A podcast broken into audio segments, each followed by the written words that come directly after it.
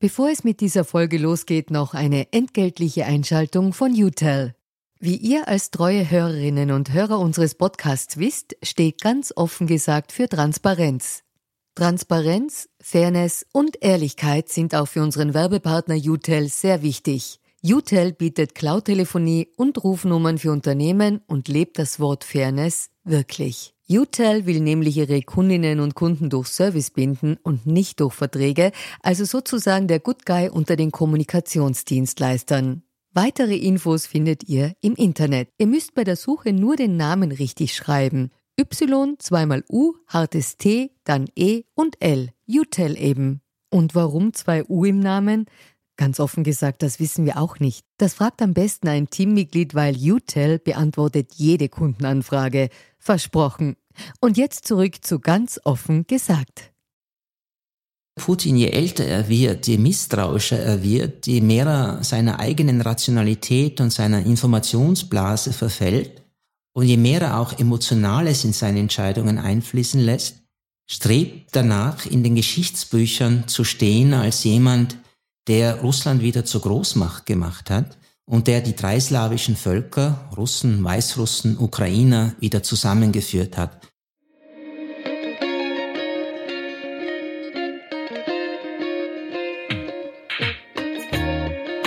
Herzlich willkommen bei Ganz offen gesagt, dem Podcast für Politikinteressierte. Mein Name ist Stefan Lasnik und mein heutiger Gast ist der Universitätsprofessor und Russland-Experte Gerhard Mangott. Mit ihm spreche ich über die russische Invasion in der Ukraine, über die Veränderung in der Persönlichkeit von Wladimir Putin seit Anfang der 2000er Jahre, über die Haltung der Russinnen und Russen bzw. Ukrainerinnen und Ukrainer zum Krieg und die russischen Verbindungen zu Österreichs Politik und Wirtschaft.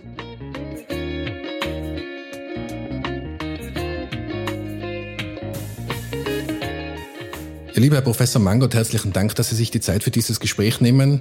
Ein Grundmotiv bei unserem politischen Podcast ist Transparency is the new objectivity. Und in diesem Sinne beginnen wir unseren Podcast immer mit der inzwischen traditionellen Transparenzpassage, in der wir erklären, ob wir uns kennen, woher wir uns kennen und ob wir uns in, wie in unserem Fall sitzen und warum und ob sie aktuell für Parteien oder deren Vorfeldorganisationen tätig sind. Die erste Frage ist heute sehr einfach zu beantworten. Wir kannten uns bis jetzt nicht. Wir haben uns gerade eben kennengelernt. Und zur zweiten Transparenzfrage, ob Sie aktuell für Parteien oder deren Vorfeldorganisationen tätig sind? Nein, das bin ich nicht und ich bin auch selbst parteilos. Gut, danke. Dann haben wir die Transparenzpassage damit abgehackt und können ins Thema einsteigen. Sie sind der Professor für internationale Beziehungen an der Uni Innsbruck mit dem Schwerpunkt Osteuropa und Russland und in meiner Wahrnehmung sehr bekannt für ihre glasklaren und sachlichen Analysen, auf die wir auch heute gerne zurückgreifen werden. Aber zu Beginn würde ich Ihnen gerne eine persönliche Frage stellen, nämlich ein Krieg in Europa, nur ungefähr 600 Kilometer von der österreichischen Grenze entfernt. Berührt Sie das auch als Experte und Analyst irgendwie persönlich? Trifft Sie das auch emotional? Ich sehe natürlich die Bilder des Leids, das dadurch hervorgerufen wird, dass Russland diese Aggression gestartet hat. Das lässt mich nicht unberührt als Bürger und als Mensch, aber ich muss das bei der Analyse völlig ausblenden um äh, jetzt nicht zum Aktivisten zu werden, sondern diese Nüchternheit zu bewahren, die ich für wichtig halte in der Beobachtung und der Bewertung politischer Entwicklungen. Was sind denn Ihren Einschätzungen nach die wichtigsten Wurzeln dieser jetzt leider kriegerischen Auseinandersetzung? Hat ja eine lange Vorgeschichte, aber was sind denn da die wichtigsten Elemente Ihrer Meinung nach? Es ist bemerkbar, dass äh, westliche Staaten, die Politik, aber auch viele Akademiker nicht bereit sind zu verstehen, dass diese jetzige Situation ja nicht vom Himmel gefallen ist, sondern dass sie langsam gewachsen ist. Und es besteht keine Bereitschaft zu überprüfen oder darüber nachzudenken, wann von wem, warum falsche Weichen gestellt wurden. Und der Westen hat in dieser Hinsicht äh, sicherlich zur Krise beigetragen, denn es war die Entscheidung äh, der westlichen Institutionen, sich auszudehnen, aber auch deswegen, weil die osteuropäischen Staaten nachgefragt haben, in die NATO und in die Europäische Union zu kommen. Die Frage ist nur, hat Russland jemals in dieser neu entstehenden europäischen Sicherheitsordnung einen Platz bekommen? Oder war Russland nicht marginalisiert? Wurde die Schwäche Russlands dazu benutzt, die eigenen Institutionen auszudehnen? Wurde die Schwäche Russlands auch dazu benutzt, äh, Interessen Russlands zu ignorieren? wurden Kooperationsangebote etwa des jungen Präsidenten Putin ausgeschlagen, die zu diesem großen Misstrauen geführt haben, das er jetzt hat gegenüber dem Westen. Einmal gefragt, äh, was denn der größte Fehler Russlands an dieser Entfremdung war, sagte er, wir haben euch vertraut. Das ist jetzt äh, natürlich etwas übertrieben. Es ist auch eine Antwort, die sich gut verkaufen lässt. Aber der Punkt ist, dass äh, es nahezu keine Gemeinsamkeit gab auf sicherheits- und militärischer Ebene zwischen den beiden Akteuren und Russland sich durch die Ausdehnung dieser Institutionen bedroht fühlt. Und wir können nicht vermessen sein und äh, den Russen erklären, wovon sie sich bedroht fühlen dürfen und wovon nicht. Ähm, wir müssen das zunächst einmal zur Kenntnis nehmen und äh, akzeptieren, dass das eine russische Besorgnis ist. Aber ich sage auch gleich, die Besorgnis Russlands vor einer NATO-Mitgliedschaft der Ukraine ist nicht der einzige Grund für die jetzige militärische Aggression. Sondern?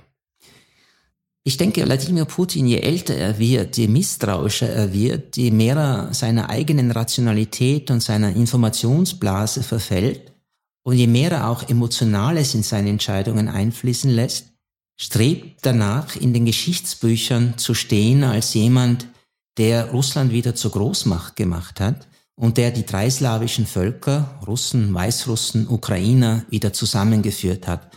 Nicht notwendigerweise äh, in einen gemeinsamen Staat, aber jedenfalls in einem Naheverhältnis, in einem Abhängigkeitsverhältnis, das diesen Raum einigermaßen geschlossen macht. Dabei bleiben natürlich für Belarus und die Ukraine letztlich nur beschränkte Souveränität und politische Unabhängigkeit übrig. Und diese Sehnsucht nach äh, Herstellung der russischen Welt, des historischen Russland, die ist ihm immer wichtiger geworden und äh, leitet ihn wesentlich an. Das ist interessant, dass Sie das sagen, weil dazu hätte ich Sie eh gefragt, auch wie Sie das einschätzen. Ich glaube, ein wesentliches Element in dieser gesamten Geschichte, auch wenn man jetzt, also es geht um Politik, es geht um Militär und so weiter, aber es geht auch um Personen. Sie als Experte, haben Sie bei dem Herrn Putin eine Veränderung festgestellt in den letzten Jahren? Sie haben es jetzt schon angedeutet. Sein Blick hat sich eventuell verengt. Sein Wunsch in den Geschichtsbüchern zu stehen ist vielleicht größer geworden. Ist da eine Veränderung erkennbar? Ja, der Putin von heute ist überhaupt nicht zu vergleichen mit dem Putin, der im Mai 2000 als Präsident angelobt wurde, nicht vergleichbar mit dem Putin, der im Deutschen Bundestag 2001 eine kooperative Rede geführt hat, nicht vergleichbar mit dem Putin, der noch äh, im Jahr 2000 mit dem damaligen NATO-Generalsekretär Robertson äh, eine Vertiefung der Beziehungen zwischen Russland und der NATO gewollt hat. Ähm, es gab diesen kooperativen Ansatz äh, Russlands unter dem jungen Putin. Freilich mit dem Anspruch, und das unterscheidet, äh, hat ihn unterschieden von der Jelzin-Regierung der 90er Jahre, mit der Beharrlichkeit äh, zu fordern, dass Russland als gleichberechtigt akzeptiert wird und nicht als Abhängiger, dass Russland eben auch, wenn man es englisch ausdrücken möchte, Rule Maker sein möchte und nicht nur Rule Taker. Aber die Schwäche Russlands, die anhaltende Schwäche Russlands, nur langsam hat sich die Wirtschaft Russlands ja konsolidiert, ähm, hat gerade die Vereinigten Staaten, die sich damals zu Recht als unipolare Macht im internationalen System ansehen konnten, dazu verleitet, Schritte zu setzen, Entscheidungen zu treffen, die klar gegen russische Interessen gerichtet waren. Wenn man anfängt von der Aufkündigung des ABM-Vertrages 2001, der Raketenabwehrsysteme technologisch beschränkt hat, wenn man vom Erweiterungsbeschluss der NATO im November 2002 spricht. In Prag wurden eben viele neue Mitglieder inklusive der baltischen Staaten eingeladen. Wenn man an den Irakkrieg 2003 denkt, wo die USA nicht nur gegen den Willen Russlands und übrigens auch Frankreichs und Deutschlands diesen Angriffskrieg gestartet hat, sondern auch den Sicherheitsrat um, äh, umgangen ist, ignoriert hat. Und das war, und das ist es bis heute, ein wichtiger Baustein des Mitspracherechts Russlands in der internationalen Politik, auch wenn Russland dieses Vetorecht immer wieder missbraucht hat. Aber die demonstrierte westliche Bereitschaft oder vor allem Bereitschaft der USA, einen Angriffskrieg ohne Mandat des Sicherheitsrates zu führen, wie die NATO ihn schon 1999 gegen die Bundesrepublik Jugoslawien geführt hat, hat Putin irritiert. Dann war Putin auch fest davon überzeugt, und ich denke, hier irrt er sich in einem großen Ausmaß, dass die demokratischen Umbrüche in Georgien 2003 und in der Ukraine 2004 ein westlicher Versuch war, russlandfreundliche Regime zu stürzen und diese Länder nach Westen zu ziehen, unterschätzt die endogenen Ursachen für diese Proteste, äh, überschätzt sie deutlich. Darf ich da gleich eine Nachfrage stellen, Herr Professor? Die Ukraine ist ja nicht nur geografisch zwischen dem westlichen Teil und dem russischen Teil sozusagen der Welt, sondern ich habe das Gefühl, es ist auch weltanschaulich immer so, dass es, es gibt Strömungen, die zum Westen tendieren, es gibt Strömungen, die zu Russland tendieren. Und ist diese Angst, es könnte in diese westlichen Werte reinkippen, ist das auch eine Angst, die Putin antreibt? Das ist ein oft gehörtes Argument, nämlich dass ähm, eine demokratische und wohlhabende Ukraine eine Systemkonkurrenz zu Putins Russland wäre und der Bevölkerung in Russland auch aufzeigen würde, welche Optionen es noch gäbe. Ähm, die Ukraine ist noch kein demokratischer Staat. Demokratischer als Russland, deutlich, aber ein Staat mit äh, nicht wirklich überzeugender Rechtsstaatlichkeit, mit einem Übermaß an, an Korruption, mit dem Einfluss von großen Unternehmern auf die Politik und die Medienlandschaft. Also da hat die Ukraine noch ein weites Stück zu gehen, um demokratisches Vorbild zu werden und auch um Wohlstand zu erhalten, der den russischen deutlich übersteigt. Ähm, dafür muss die Ukraine noch viele Jahre zurücklegen. Also es ist keine unmittelbare Gefährdung äh, der Interessen Putins, was die Ukraine jetzt ist. Aber es könnte sein, dass er die Befürchtung hat, dass es so wird. Er hat die Befürchtung, dass mit der westlichen Unterstützung für die Ukraine wirtschaftlich, finanziell, militärisch das Land in einen solchen Status gerät, wohlhabend und demokratisch zu sein, und das wäre dann in der Zukunft, die aber nicht die unmittelbare Zukunft ist, nicht die absehbare Zukunft ist, das wäre sicherlich ein Konkurrenzmodell zum autokratischen Herrschaftssystem Putins in Russland. Da würde mich interessieren, Ihre Einschätzung, wie die Stimmung dazu in der Ukraine ist. Schätzen Sie die eher pro-westlich ein oder pro-russisch? Weil die Wahlen sind ja durchaus unterschiedlich ausgegangen. Aber ähm, wie ist da Ihre Einschätzung dazu? Nur lange Zeit ist äh, sind die Wahlergebnisse eigentlich immer so ausgefallen, dass es einen großen Unterschied gab zwischen der Westukraine, Teilen der Zentralukraine und der Ost- und Südostukraine und der Krim. In den genannten Gebieten der Ost- und Südostukraine äh, war es eine Präferenz, auch 2013, sich näher an Russland zu bewegen, sich mit Russland wirtschaftlich zu integrieren. Weil diese Leute einfach ähm, mit Russland Handel getrieben haben, weil sie nahe Verwandte jenseits der Grenze hatten, weil es natürlich auch die sprachliche und kulturelle Identität gab mit der russischen Bevölkerung. Äh, das hat diese Menschen sich nach Russland orientieren lassen. Es ist also insofern falsch, wenn die Europäische Union jetzt seit langem davon spricht, dass sich das ukrainische Volk 2013, 2014 für die Annäherung an die Europäische Union entschieden hat. Ähm, das Land war gespalten, eben in einen europaorientierten Teil, Sehnsucht nach Wohlstand und demokratischer Freiheit, und in einen ost- und südostukrainischen Teil, der die Nähe zu Russland gesucht hat, aus genannten Gründen. Durchgesetzt hat sich in diesem Ringen der Europäischen Union und Russland um die Ukraine äh, der Teil der Bevölkerung, der die Westassoziierung wollte und das Ansehen Russlands ist auch deutlich zurückgegangen unter russischsprachigen und ethnischen Russen in der Ost- und Südostukraine durch die Beteiligung Russlands, die maßgebliche Beteiligung Russlands an der Destabilisierung der Provinzen Donetsk und äh, Lugansk. In dem Zusammenhang würde mich interessieren, wie Sie einschätzen die Situation, in der sich Russland befindet. Auch inwieweit dieser kriegerische Kurs, der jetzt von Putin gefahren wird, wie inwieweit er in Russland Ihrer Meinung nach Rückhalt findet, in der russischen Bevölkerung?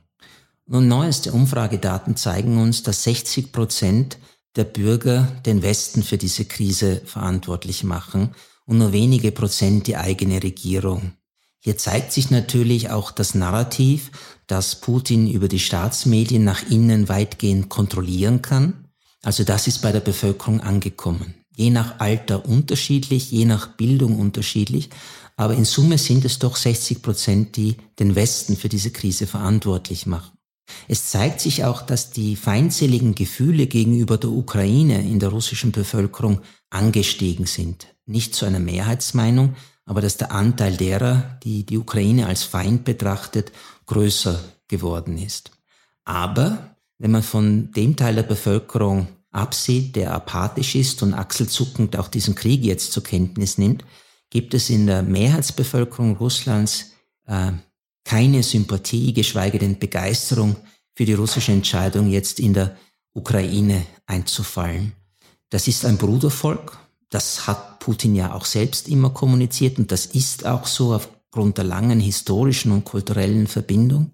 Diesen Krieg wollen viele nicht.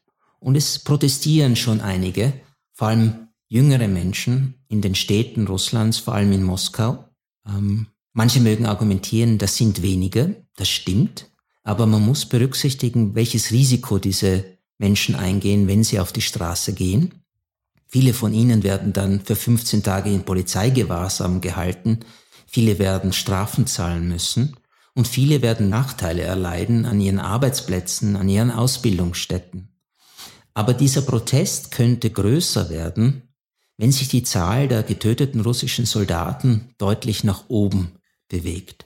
Denn bei den bisherigen militärischen Interventionen Russlands 2008 in Georgien, 2014 in der Ukraine und 2015 in Syrien hat Putin immer äh, genau darauf geachtet, äh, keine Bodentruppen zu entsenden, die dann Opfer von Kampf- und Gewalthandlungen werden könnten. Er wollte die Zahl der getöteten russischen Soldaten möglichst niedrig halten.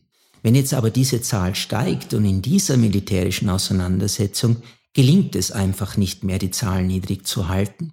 Und es wird auch nicht gelingen, das Ganze zu vertuschen, was dort passiert mit äh, russischen Soldaten, dann wird diese Abneigung gegen den Krieg deutlich zunehmen. Die Frage ist, ob diese Abneigung noch Kanäle hat, sich zu äußern und zu einer politischen Kraft zu werden. Und da habe ich keine große Zuversicht. Unter anderem vermute ich auch deswegen mangelnde Zuversicht, weil natürlich die entsprechenden Vorarbeiten ja sehr weit gediehen sind. Mit Vorarbeiten meine ich jetzt oppositionelle Kritikerinnen auszuschalten, unabhängige Medien nicht zuzulassen. Da sind ja einige, ich nenne es jetzt Vorarbeiten, es ist jetzt ein an und für sich positiv besetztes Wort, aber natürlich in dem Fall negativ gemeint. Diese Vorarbeiten sind ja schon umfassend erledigt worden. Ja, die Repressionen haben zugenommen. 2021 war ein besonderes repressives Jahr. Viele Maßnahmen, wie Sie sagten, gegen oppositionelle NGOs, unabhängige Medien, Druck auf äh, Universitäten und ähnliches. Man muss das jetzt eigentlich, so denke ich, in Zusammenhang sehen mit der nun erfolgten Invasion. Es macht Sinn jetzt, äh, das so zu interpretieren, dass Putin die innere Kontrolle verschärfen wollte, angesichts dessen, was jetzt passiert und der Tatsache, dass das eben kein populärer Krieg ist, so wie der Krimkrieg damals, dass er es eben versucht und weitestgehend geschafft hat, alle oppositionellen Strukturen auszuschalten und zu zerstören damit diese Unzufriedenheit mit dem Krieg eben auch kaum Kanäle findet, um sich auszudrücken, kaum Öffentlichkeit finden kann, um diese Ablehnung des Krieges auch auszudrücken. Zum Zeitpunkt hätte ich auch noch eine Frage. Vielleicht ist die naiv, aber ich vermute, dass der Zeitpunkt auch nicht ganz zufällig gewählt ist. Aber da würde mich Ihre Meinung dazu interessieren. Es hat in Amerika einen Präsidentenwechsel gegeben, in Deutschland einen Wechsel der Kanzlerin.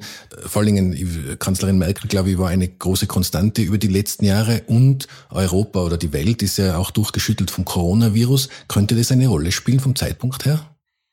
Am Rande spielt das eine Rolle. Natürlich ist für die russische Führung klar, in Deutschland gibt es eine neue Regierung, die noch nicht eingearbeitet ist, die in der Außenpolitik auch Differenzen hat, die von einem außenpolitisch unerfahrenen Kanzler geführt wird. Natürlich sah man, dass Macron sich im Präsidentschaftswahlkampf äh, äh, bewegt und dass er im April wiedergewählt werden muss, aus Sicht von Macron natürlich.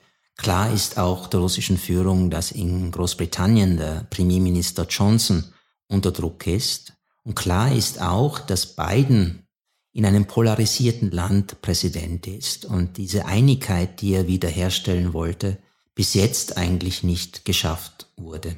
Das sind Aspekte, die natürlich eine Rolle gespielt haben, aber warum das jetzt kommt, das hängt einen, zum einen mit Entwicklungen in der Ukraine zusammen, nämlich der Abkehr der Regierung Zelensky vom Minsker Abkommen, also jener diplomatischen Lösung des Konfliktes in der Ostukraine, das Vorgehen der Regierung Zelensky gegen russlandfreundliche oppositionelle Medien und Personen und zum anderen, was einen äußeren Faktor betrifft, hat sich die Zusammenarbeit von NATO-Staaten mit der Ukraine in den letzten Jahren immer, immer mehr intensiviert, bei Ausbildung, Training, Ausrüstung, bei gemeinsamen Manövern.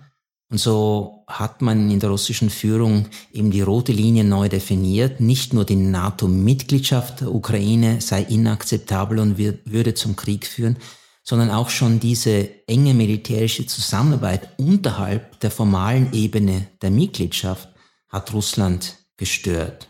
Und wenn Russland dann, beobachtend, wie die Ukraine immer stärker nach Westen abdriftet, eine militärische Lösung sucht, dann besser jetzt als in zwei, drei, vier Jahren, wenn die ukrainischen Streitkräfte noch besser ausgebildet, noch besser ausgerüstet sind. Also auch eine Outflucht nach vorne, wenn man so will, um etwas zu verhindern, was man dann später nicht mehr vielleicht einfangen kann. Ja, was wesentlich schwerer geworden wäre, bis unmöglich. Und deswegen kann, konnte es kein Zuwarten mehr geben. Spielt eigentlich China in dieser ganzen Angelegenheit eine Rolle? Das frage ich mich immer bei solchen großen Weltkonflikten mir, mir kommt diese Rolle Chinas manchmal zu kurz, weil das ist ja eine Weltmacht, die meiner Meinung nach aber gerade in Europa nicht immer sehr beachtet wird. Nun, China und auch Indien, das wird meistens nicht beachtet, Stimmt, ja. haben eine sehr zurückhaltende Reaktion auf die Militäraggression Russlands gezeigt. Indien, weil es in enger rüstungswirtschaftlicher Zusammenarbeit mit Russland steht, aber auch deswegen, weil äh, Indien es sich nicht leisten kann, dass Russland sich zu sehr an China anlehnt und vielleicht sich dann gegen Indien positionieren könnte. Aber der große Gewinner ist zweifellos China, auch wenn man gerade äh, vor etwa 30 Minuten lesen konnte, dass Xi den Präsidenten Putin aufgefordert hat, in Verhandlungen zu treten, um diesen Krieg wieder zu beenden. Aber China ist Profiteur in zweifacher Hinsicht. Einmal, weil ein durch die westlichen Sanktionen elementar geschwächtes Russland noch abhängiger von China sein wird. Und zweitens, weil die USA, die sich eigentlich auf die Rivalität mit China konzentrieren wollten, jetzt als Sicherheitsgarant für Europa wieder unverzichtbar geworden sind. Es gibt nun wieder sehr viel mehr US-Soldaten in Europa, sehr viel mehr US-Gerät. Und es ist eben so, dass die europäischen Staaten selbstverschuldeterweise nicht in der Lage sind, sich selbst zu verteidigen. Und diese Sicherheitsordnung zu erhalten, bleibt nun, und das auf lange Sicht, Aufgabe der Vereinigten Staaten. Und das bindet natürlich politische, finanzielle und militärische Ressourcen, die man sonst ausschließlich auf China gelenkt hätte. Dazu noch eine Zusatzfrage, nämlich, Sie haben es jetzt schon angesprochen, die fehlende europäische militärische Kraft. Wäre das jetzt, wenn wir jetzt in die Zukunft schauen, wäre das ein Mittel, um solche Konflikte zukünftig zu verhindern? Ist es dafür schon zu spät? Ich habe in einem Interview von Ihnen in den letzten Tagen gelesen, dass Sie eben auch ein gewisses Versagen orten, was die militärische Stärke Europas betrifft. Ja, es ist ganz eindeutig, dass, wenn man vielleicht von Frankreich absieht und dem Vereinigten Königreich, in den letzten Jahrzehnten zu wenig getan wurde, um in der Lage sein, zu sein, europäische Sicherheit zu gewährleisten oder Sicherheitsrisiken an der Peripherie Europas zu bewältigen, in Nordafrika, im Nahen Osten beispielsweise. Das ist nicht passiert, auch wenn die Rüstungsausgaben seit 2014, seit der Invasion der Krim gestiegen sind äh, als Anteil an den Bruttoinlandsprodukten der europäischen NATO-Staaten. Aber vieles davon geht noch immer ins Personal, zu wenig in Forschung und Entwicklung, zu wenig in Gerätebeschaffung und wie sehr ähm, dieser miserable Zustand europäischer Verteidigungskraft ist, demonstriert ganz besonders stark Deutschland mit einer wirklich runtergewirtschafteten Bundeswehr. Und es ist ja nicht nur so, dass einzelne Armeen als eventuell unterversorgt gelten, sondern auch die Einheitlichkeit in der Linie wird ein Thema sein. Hätte man jetzt besser ausgerüstete Möglichkeiten, ist immer nur die Frage, ob man einheitliche Linie zusammenbringt. Zweifellos. Das wäre die nächste große Herausforderung. Es fehlen also die Fähigkeiten und die Gewissheit, eine gemeinsame Linie zu finden. Was gibt es jetzt für Optionen für die westlichen Staaten? Welche Handlungsoptionen sehen Sie jetzt für die nächsten Wochen?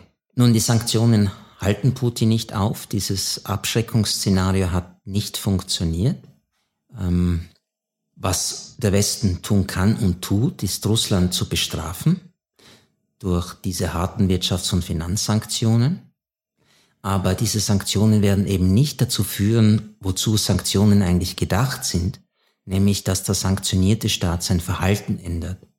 Putin wird diesen militärischen Unterwerfungsversuch gegenüber der Ukraine fortsetzen, trotz der Sanktionen. Er kann dadurch nicht aufgehalten werden. Er kann auch nicht mehr zurück. Er hat jetzt diesen Krieg gewählt und kann nicht mehr aus diesem Krieg rausgehen, ohne seine Ziele erreicht zu haben. Das Einzige, äh, was der Westen auch noch tun kann für die Ukraine, ist finanzielle und humanitäre Hilfe. Aber was die Ukraine bräuchte, um einen, Ukraine, um einen russischen Angriff abzuwehren, wären westliche Soldaten. Und das hat die NATO schon deutlich gemacht, äh, schon vorher deutlich gemacht. Es wird kein NATO-Soldat in der Ukraine gegen Russland kämpfen. Eine solche direkte, wenn auch konventionelle Konfrontation der NATO mit Russland, äh, das will die NATO nicht, weil eben die Gefahr einer nuklearen Eskalation besteht.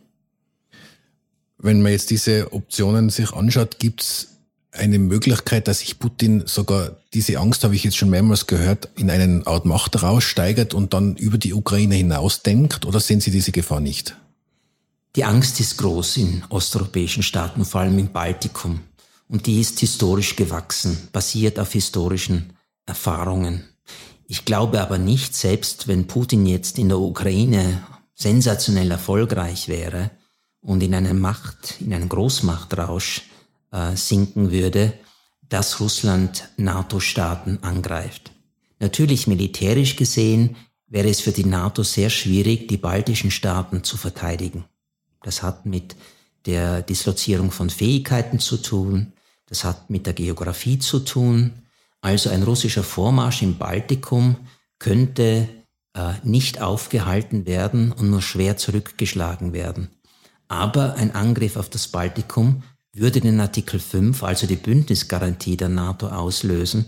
Und das wäre dann wirklich ein direkter konventioneller Konflikt zwischen Russland und der NATO, der sich über das Baltikum hinaus ausbreiten könnte und wo Russland konventionell bei einer direkten Konfrontation sicherlich unterliegen würde. Wobei, das ist jetzt sehr rational argumentiert, wie man es von Ihnen ja gewohnt ist. Aber es gibt ja in den letzten Wochen durchaus auch Anhaltspunkte, dass äh, Wladimir Putin da oder dort irrationale Entscheidungen trifft. Ich glaube, daher rührt auch diese Angst, dass es so kommen könnte. Nun, ich würde zugestehen, dass Putin seine eigene Rationalität hat. Und ich habe in einem ZIP-2-Interview vor einigen Tagen gesagt, Putins Logik muss nicht meine Logik sein. Und sie ist es ganz offensichtlich nicht, weil ich nicht so rasch mit einer höchsten Eskalationsstufe, nämlich einem Einmarsch in die Ukraine gerechnet habe, sondern mit anderen eskalativen Schritten, äh, die nicht gekommen sind, sondern gleich der Einmarsch. Es ist sicherlich auch so, dass die Informationen, die an Putin gelangen, selektiert sind. Er bekommt bestimmte Informationen, vor allem aus dem Militär- und Sicherheitsapparat.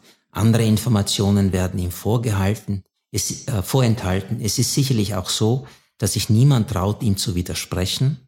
Äh, wenn Putin einer Meinung ist, äh, ist es sehr schwer, dagegen zu argumentieren. Auch eine logische Entwicklung, wenn man so lange autokratisch herrscht. Das gibt es im Übrigen auch in genau, Unternehmen. Also ich ja. will das jetzt nicht eins zu eins vergleichen, aber ist es in, in Unternehmen ähnlich. Wenn zu lange zu autokratisch geherrscht wird, dann fehlende Information, fehlende Widerspruch, das sind alles normale Effekte.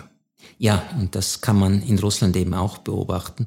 Das heißt, äh, der Präsident ist in seiner eigenen Informationswelt und die Rationalität ist natürlich gebunden an seine Informationswelt und die ist offensichtlich eine andere als das, was wir als rational betrachten. Denn rational gesehen ist diese Invasion in der Ukraine für Russland nachteilig. Der Nutzen daraus ist wesentlich geringer als die Kosten. Zum Abschluss dieser Folge würde ich gerne mit Ihnen noch einen Schwenk machen zur österreichischen Politik, weil es schon auffällig ist, dass es in Österreich jetzt erstens starke wirtschaftliche Verflechtungen gibt mit Russland. Ich denke jetzt da speziell an den Bankenbereich. Aber es gibt auch eine Partei, die sich in der Vergangenheit sehr stark deklariert hat und ich sage mal, ein Höhepunkt, jetzt ohne das als werten zu wollen, war ja der Besuch Putins, also bei der Hochzeit einer amtierenden Ministerin, nämlich der Frau Kneißl und auch ihr Kniefall vor ihm. Wie, ordnen Sie das ein im internationalen Zusammenhang? Nun, zunächst haben die Beziehungen zwischen Russland, dem neuen Russland und Österreich ein bisschen holprig begonnen. Damals war es das Ziel der österreichischen Außenpolitik, äh, Russland nicht als Vertragspartei des Staatsvertrages anzuerkennen. Damals gab es eben auch noch sowjetische und dann russische Widerstände gegen eine EU-Mitgliedschaft Österreichs. Das hat sich dann letztlich gelöst äh, in, äh, im zweiten Fall im österreichischen Sinne. Und seitdem haben wir eigentlich ein sehr freundschaftliche Beziehungen zwischen Russland und Österreich über die verschiedenen Regierungen hinweg, wo Menschenrechte, Rechtsstaatlichkeit eigentlich kaum oder gar keine Rolle gespielt haben. Wir hatten aber unter der Regierung Kurz I, also der Koalition aus ÖVP und FPÖ, eine besonders russlandfreundliche Haltung, Immerhin hat der damalige Kanzler Kurz 2018 Putin fünfmal getroffen und es kam eben auch zu dieser peinlichen Szene auf dieser Hochzeit. Das diente damals sicherlich auch zur Selbstinszenierung von Kurz, äh, nämlich dass er sich als internationaler Politiker, als Staatsmann inszenieren konnte in diesen Begegnungen. Es war aber sicherlich auch dem Bemühen geschuldet, für die wirtschaftliche und finanzielle Präsenz österreichischer Unternehmen und Banken in Russland günstigere Bedingungen zu schaffen. Es war sicherlich auch ein Eigeninteresse der österreichischen Seite. Und man hat damals, ich hoffe, man hat nicht daran geglaubt, immer wieder davon gesprochen, dass Österreich eine Brückenfunktion einnehmen könnte zwischen der Europäischen Union und Russland. Hätte die Regierung tatsächlich daran geglaubt, dann wäre das eine sehr starke Selbstüberschätzung gewesen. In der Europäischen Union hat niemand darauf gewartet, dass Österreich Brücken baut zwischen dem Rest der Europäischen Union und Russland. Und natürlich wusste Russland auch, dass das kleine Österreich viel zu einflussschwach ist, um einen wirklichen nachhaltigen Einfluss auf die Russlandpolitik der Europäischen Union zu nehmen. Also wenn man daran geglaubt hat, dann war es Selbstüberschätzung in einem hohen Ausmaß. Es hat sich nun aber in der Regierung seit 2020 etwas verändert und vor allem mit dem neuen Außenminister etwas verändert. Vor allem er will diese engen Beziehungen zu Russland nicht. Er ist ein überzeugter Transatlantiker. Er sucht die Partnerschaft mit den USA, sieht das westliche Lebensmodell in Gefahr durch Russland oder eben auch in China und deswegen die Notwendigkeit, dass sich Österreich ganz nah am Westen positioniert. Sein Einfluss hat neben anderen Faktoren auch dazu beigetragen, dass die Beziehungen mittlerweile deutlich kühler geworden sind und die klare Positionierung der österreichischen Regierung jetzt in diesem Konflikt zwischen Russland und der Ukraine wird diese Beziehungen weiter abkühlen lassen. Wir kommen damit zur letzten Frage, die also einen, einen konkreten Aspekt beinhaltet. Wir sind jetzt in dieser Situation, dass in einer Entfernung, ich sage immer, Wien-Bregenz ist gleich weit wie Wien also zur slowakisch-ukrainischen Grenze. Und damit ist das sehr nahe an uns herangerückt. Aber unabhängig jetzt von der geografischen Nähe, erwarten Sie konkrete Auswirkungen auf das Leben in Österreich, auf unser tägliches Leben? Wird diese militärische Eskalation Folgen haben, direkte? Sind möglich, äh, sind mögliche Folgen für Österreich. Ähm, es könnte Russland auf die äh, Finanz- und Wirtschaftsfunktionen des Westens mit Gegensanktionen antworten, etwa einer Unterbrechung der Gaszufuhr. Das würde zu einer noch deutlichen Steigerung der Energiepreise führen, würde die Inflation in Europa und auch in Österreich antreiben, würde dazu führen, dass Menschen tatsächlich sich entscheiden müssen, ob sie lieber essen oder lieber heizen. Ähm, also das ist eine große soziale Belastung, die bei einem solchen Vorgehen Russlands auf Österreich und die anderen europäischen Länder zukäme. Aber es ist keineswegs sicher, dass Russland einen solchen Schritt setzt, weil Russland angewiesen ist, mit diesen Gas-, Öl- und Kohleexporten Geld zu verdienen und weil Russland eigentlich Gasleitungen mit einer Ausnahme nur nach Europa hat. Es kann also dieses Gas nicht an andere äh, Länder liefern und den europäischen Markt aufgeben. Es ist an diesen europäischen Markt gebunden, auch wenn man sagen muss, Russlands Rolle als Marktdominator in Europa, die wird nun auch vorbei sein, mittelfristig, weil die Beziehungen zwischen dem Westen und Russland sicherlich auf viele Jahre eingefroren sind und jedes Bemühen bestehen wird, so wenig abhängig von Russland zu sein wie möglich. Das sagen ja viele Expertinnen und Experten, wenn das nicht aufgeht, was sich Putin vornimmt, dann könnte sich das als Bumerang erweisen.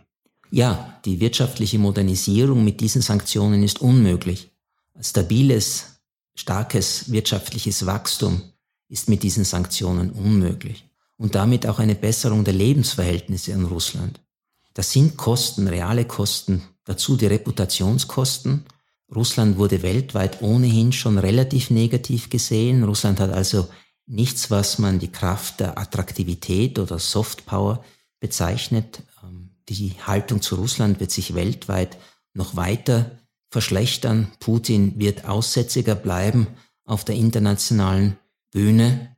Also alle diese Kosten kommen auf Russland zu. Auch militärisch wird die NATO an Russland heranrücken, weil die NATO-Russland-Grundlagenakte von 1997 mit der Invasion Geschichte ist. Damals hat die NATO zugesagt, keine substanziellen Kampfverbände permanent in den neuen osteuropäischen Mitgliedstaaten zu stationieren. Das ist jetzt anders. Das wird passieren. Also wird Putin an den Westgrenzen Russlands und seines abhängigen Staates Belarus in Zukunft sehr viel mehr militärische Präsenz der NATO akzeptieren müssen. Gut, an dieser Stelle herzlichen Dank, Herr Professor. Ich weiß, dass Sie irrsinnig intensiv derzeit im Einsatz sind und umso mehr freut es mich, dass Sie sich Zeit für dieses Gespräch genommen haben. Vielen Dank. Gerne.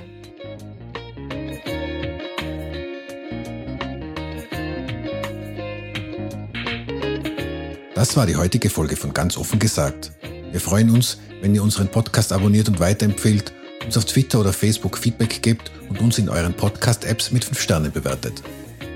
Zum Abschluss möchte ich euch wie immer noch einen anderen Podcast empfehlen. Aus aktuellem Anlass ist das diesmal der ZIP2 Podcast. Die ZIP2 zählt ja zu meinen absoluten Lieblingsnachrichtensendungen. Der entsprechende Podcast bietet die Möglichkeit, das in der Sendung geführte Gespräch in aller Ruhe am nächsten Tag nachzuhören, wenn man am Abend die Ausstrahlung verpasst hat. Absolute Empfehlung, jedes Gespräch ist wirklich hörenswert. Euch danke fürs Zuhören bei ganz offen gesagt. Bis zum nächsten Mal. Für euch.